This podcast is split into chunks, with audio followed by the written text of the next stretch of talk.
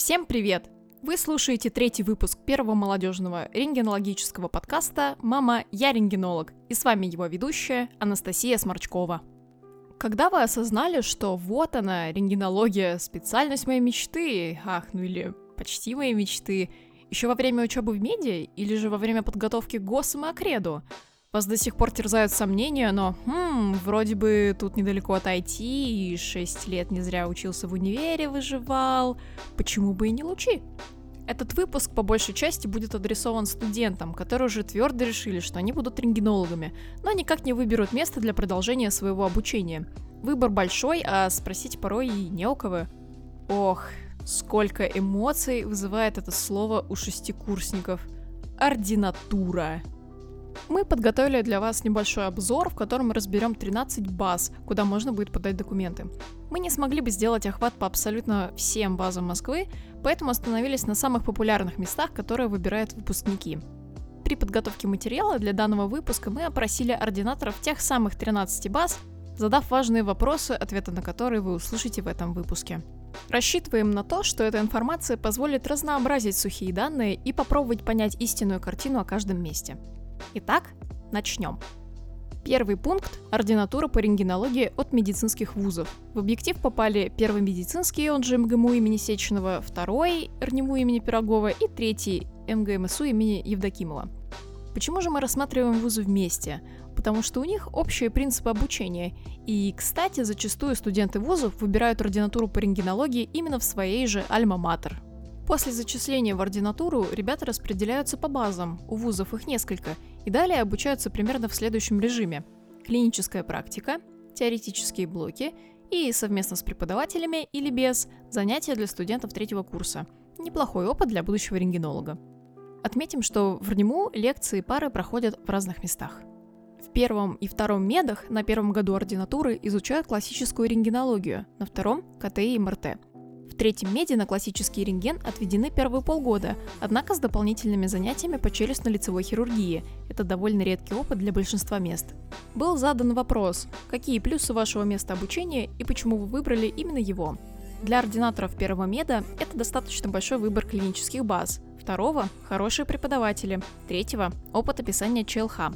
На клинических базах университетов особой специфики не наблюдается.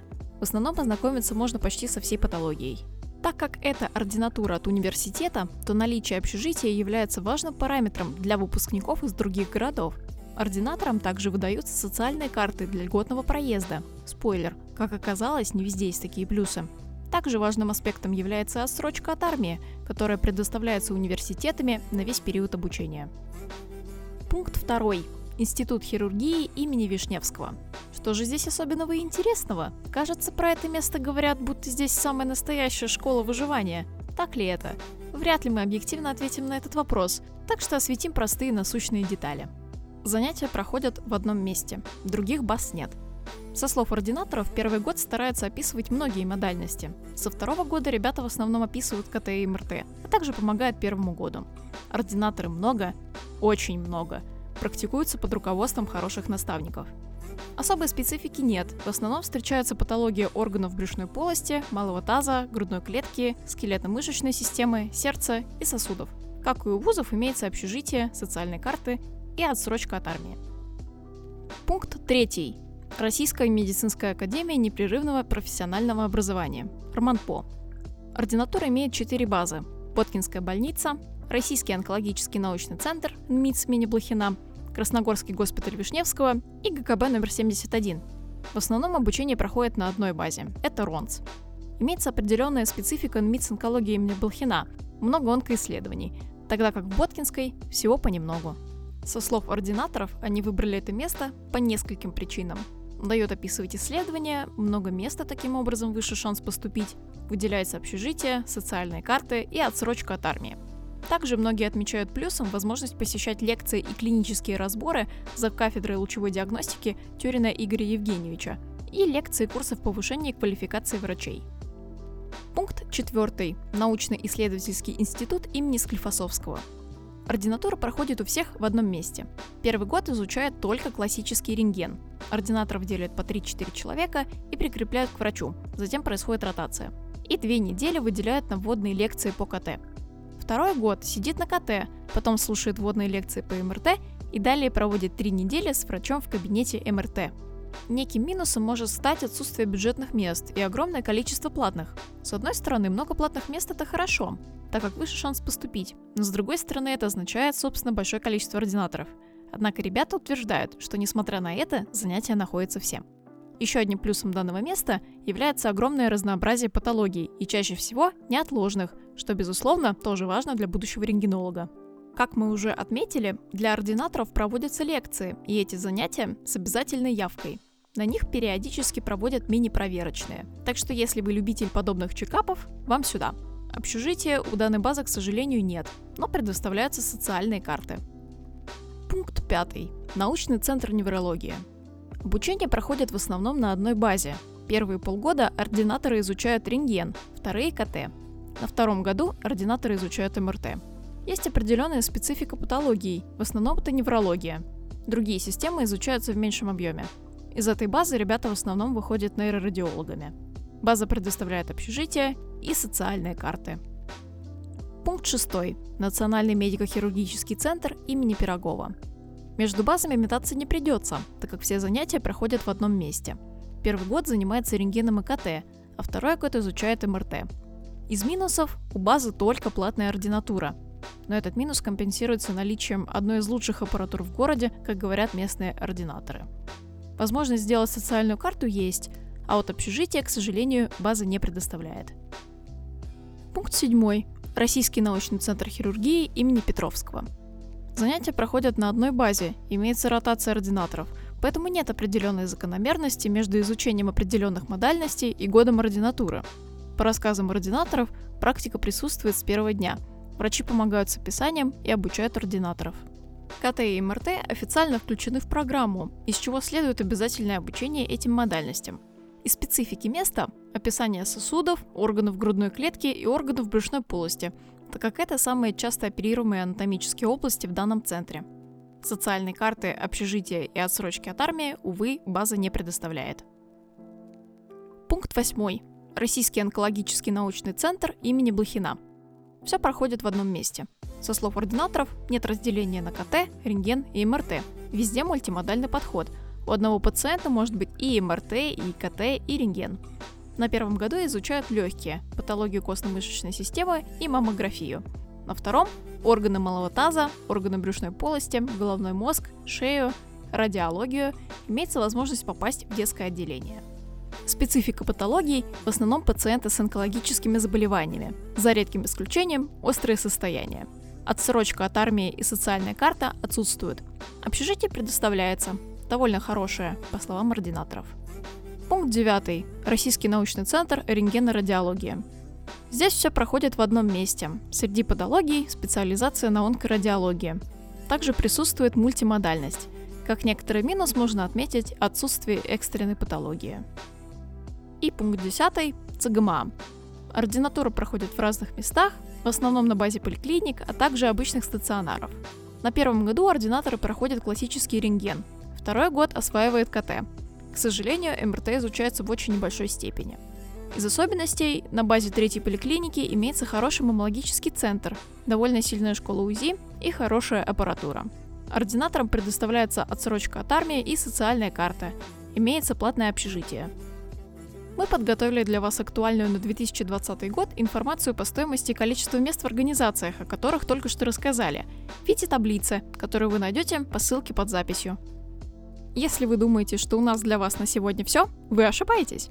У нас есть для вас небольшой сюрприз. Обращение к выпускникам президента Российского общества рентгенологов и радиологов Валентина Евгеньевича Синицына. Надеемся, что вам будет приятно и очень интересно послушать его напутственные слова. Команда подкаста выражает огромную благодарность Валентину Евгеньевичу за участие в этом выпуске. Что ж, устраивайтесь поудобнее. Здравствуйте, дорогие друзья. Дружная команда подкаста «Мама, я рентгенолог» попросила меня записать небольшое обращение к слушателям этого подкаста. Я с удовольствием это делаю. Я Валентин Синицын, заведующий кафедрой лучевой диагностики отделения в факультете фундаментальной медицины МГУ и текущий президент Российского общества рентгенологов и радиологов. И действительно, мне есть что вам сказать. Очень здорово, что вас так интересует рентгенология, радиология, лучевая диагностика. По-моему, это одна из самых интересных областей медицины. Несмотря на то, что сейчас есть люди, которые говорят, что эта специальность умрет, нас всех заменит искусственный интеллект, но с моей точки зрения это не так. Мы переживали много таких периодов в истории. Я начинал заниматься лучевой диагностикой, когда еще даже не было персональных компьютеров, и тоже было много всяких историй, что-нибудь рентгенологов и так далее. Поэтому я думаю, что не стоит бояться, что рентгенологи исчезнут. Я думаю, что на наш век хватит. Если компьютеры когда-нибудь и заменят людей, то они заменят всех людей. И рентгенологов, и терапевтов, и хирургов, и шоферов, кого угодно. Посмотрим.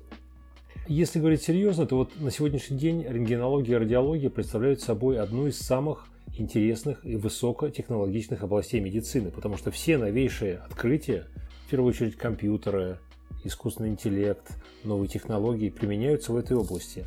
И я в, как, ну, в, как, в хорошем смысле вам завидую, потому что когда я начинал заниматься лучевой диагностикой, были единичные книги, которые мы друг у друга ксерокопировали, брали взаймы, почитать, передавали, ходили в библиотеку. Теперь возможности для вашего обучения велики как никогда. Но есть просто несколько вещей, которые я хотел бы сказать вот в этом обращении, в этом подкасте. Несколько вещей, которые вы должны сделать и делать постоянно, если вы хотите стать хорошим врачом? Во-первых, конечно, сейчас все есть в интернете, и лекции, и э, учебные курсы, и литература, и так далее. Особенно, если вы знаете английский язык, то это вообще не проблема. Но все-таки для того, чтобы стать настоящим врачом, нужна практика, нужна хорошая клиническая база, где вы учитесь, и нужна хорошая команда старших врачей, которых будут вас учить, контролировать, помогать, направлять и наставлять. Поэтому, если вы хотите идти в рентгенологи, в радиологи, подумайте о клинической базе, поспрашивайте друзей, поспрашивайте знакомых, спросите, какие есть вакансии. Потому что традиционно, конечно, лучшими местами были федеральные учреждения, кафедры вузов, у которых были клинические базы, но сейчас возможностей еще больше, потому что есть огромное количество крупных многопрофильных больниц в разных городах России. Хорошо, если они являются клиническими базами университетов или академий, которые занимаются подготовкой врачебных кадров. И неважно, где вы будете работать, но с моей точки зрения, конечно, лучше всего найти место учебы в крупной много, или не обязательно крупной, но в многопрофильной больнице. Тогда у вас есть возможность изучить лучевую диагностику с разных сторон. Увидеть неотложную лучевую диагностику, инфекционные болезни, сердечно-сосудистые, онкологию. Как правило, если это хорошая кафедра, то, как правило, у нее есть несколько клинических баз, потому что редко бывает. Ну вот, например, вот есть все, но нет, например, детей. Да? Значит, соответственно, перемещаясь из одной базы в другую, вы можете получить опыт в самых разных областях лучевой диагностики, не только те, которые вас интересуют, но у вас должно быть базовое фундаментальное образование примерно. Потом вы можете его улучшать и углублять или расширять, это уже будет зависеть от того, где вы будете работать.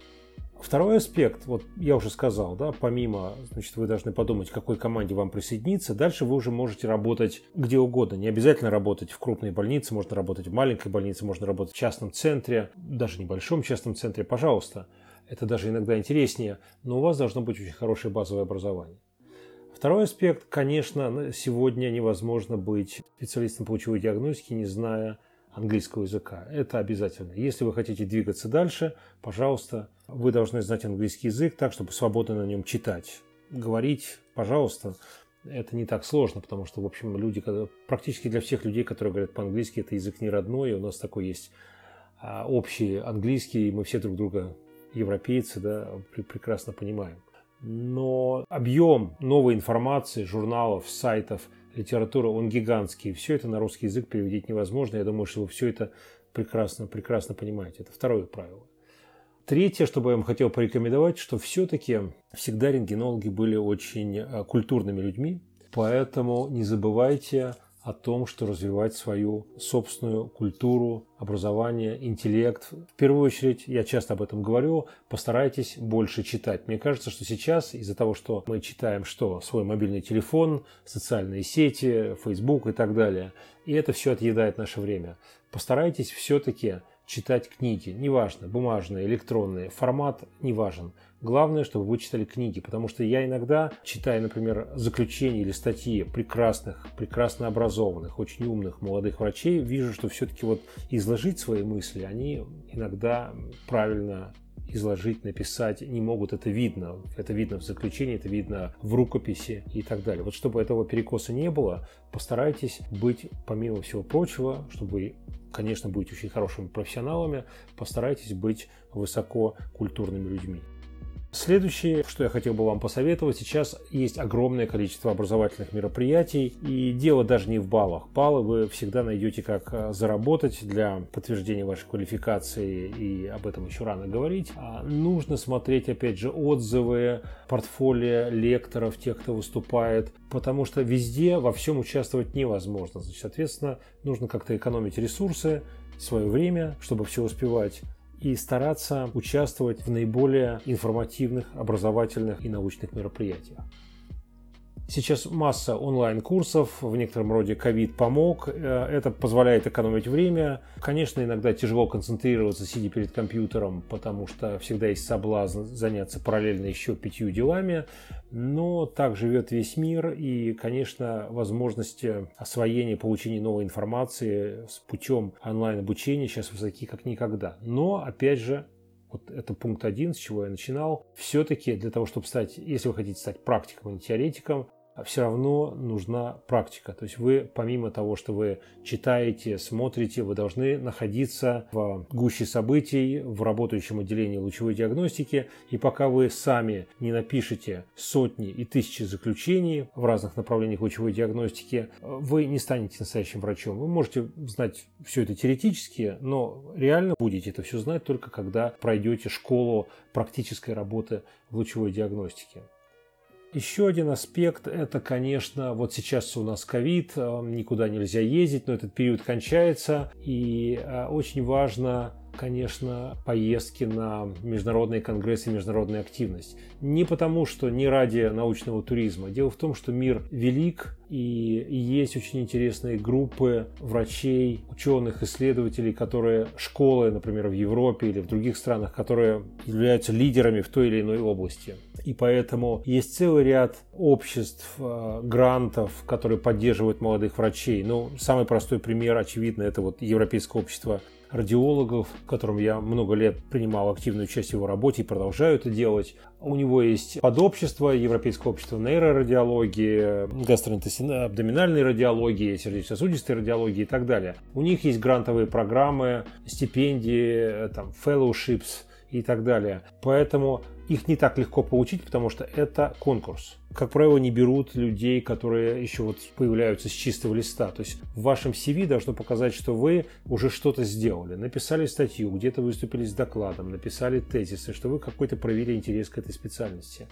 И вот молодые врачи, например, которые работали со мной, кто хотел, а, практически все имели возможность а, побывать на стажировке в каком-нибудь известном западном университете и получить знания. И это дело даже иногда не в знаниях. В принципе, сейчас вы можете то же самое услышать или освоить, находясь в России, но это очень сильно расширяет кругозор. Это расширяет кругозор, это создает вам определенный круг общения международного, знакомые в разных странах, обмен знаниями, обмен опытом, обмен идеями, и это крайне важно.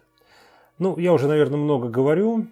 Я дал вам несколько советов, возможно, очевидных, но вот они исходят из моего собственного опыта и уже достаточно большой несколько десятилетий работы в области лучевой диагностикой. Еще раз поздравляю вас с тем, что вас интересует лучевая диагностика, рентгенология, радиология. Мои поздравления команде подкаста «Мама, я радиолог», НПКЦ, диагностики и телемедицинских технологий.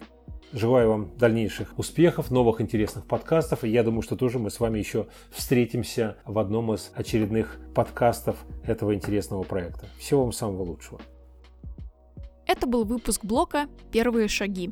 Надеемся, он помог вам прояснить некоторые важные детали и в конечном счете приблизить вас к выбору дальнейшего места обучения – в случае, если вы этот путь уже прошли, бьемся об заклад, что вы вспомнили те волнительные времена неизвестного будущего, когда на носу была сдача ГОСов, аккредитация и после поступления. Если вы хотите присоединиться к нашей команде, у вас есть идеи для улучшения подкаста, или вы знаете, какую тему точно нужно осветить, смело переходите по ссылке на Google форму, указанной в описании. Над выпуском работали Ирина Бек и Анна Гончар при поддержке команды Виктора Гомболевского и Алексея Петрякина. До встречи в следующем выпуске подкаста «Мама, я рентгенолог». До новых лучистых встреч!